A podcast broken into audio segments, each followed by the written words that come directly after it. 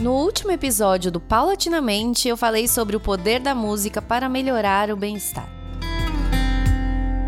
Já hoje é dia de abordar o início de novos ciclos. E eu não estou falando de manias ou rituais, não, que serão temas de outros episódios. Nesse, a ideia é entender o que especialistas da saúde sugerem como boa forma de recomeçar. Você gosta ou detesta essas fases? Tem quem adore uma data comemorativa. Já outros não são lá muito fãs. Por quê? Bom, colocar no calendário um marco é sinônimo de mudanças e análises. Por exemplo, durante o aniversário ou ano novo, muitas pessoas refletem sobre os 365 dias anteriores, o que fez de bom, o que conquistou e onde se frustrou, ou o que e quem perdeu. Então é o medo de dar de cara com sensações não muito positivas que assusta. Segundo a especialista Elaine de Sarno, psicóloga com especialização em avaliação psicológica e neuropsicológica pelo Hospital das Clínicas, existem algumas dicas até que óbvias, mas esquecidas na correria do dia a dia, que te ajudam a começar ciclos com muita energia, deixando de lado aquela carga pesada das perdas e das tristezas e vamos passá-las para você aqui neste podcast. Eu sou Paula Rochelle, jornalista apaixonada pelos mistérios do corpo e da mente, e você está em mais um episódio do Paulatinamente.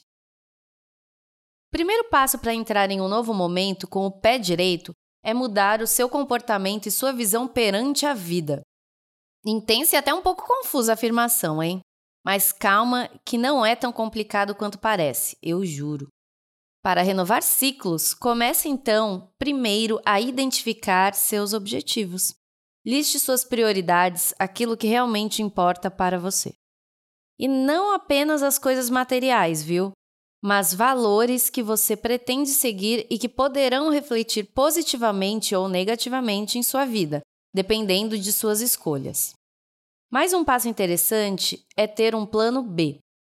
Se você sente incômodo sobre algum cenário que ainda nem aconteceu, imagine isso ocorrendo e o que você faria para mudá-lo. A vida tem imprevistos o tempo todo.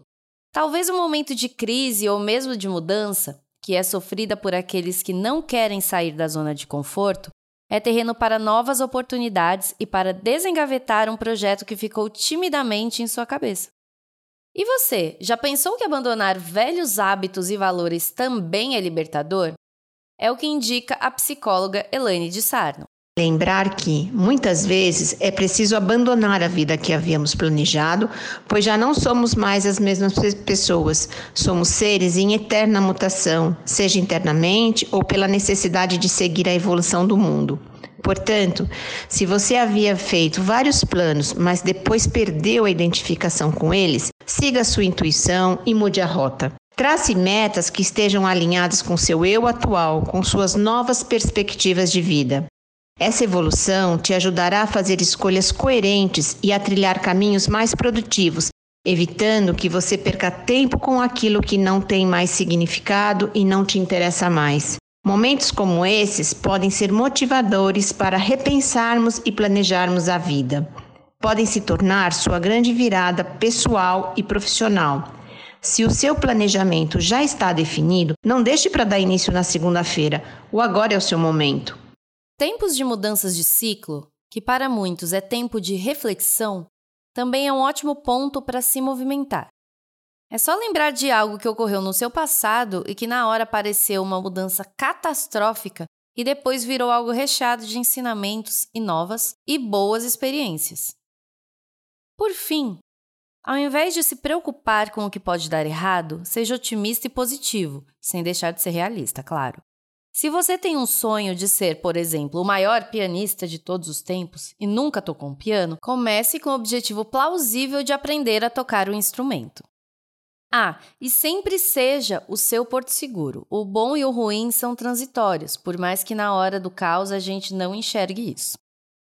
Use a mudança de ciclos então para cravar em sua linha do tempo um ponto para recomeçar ou refinar suas conquistas.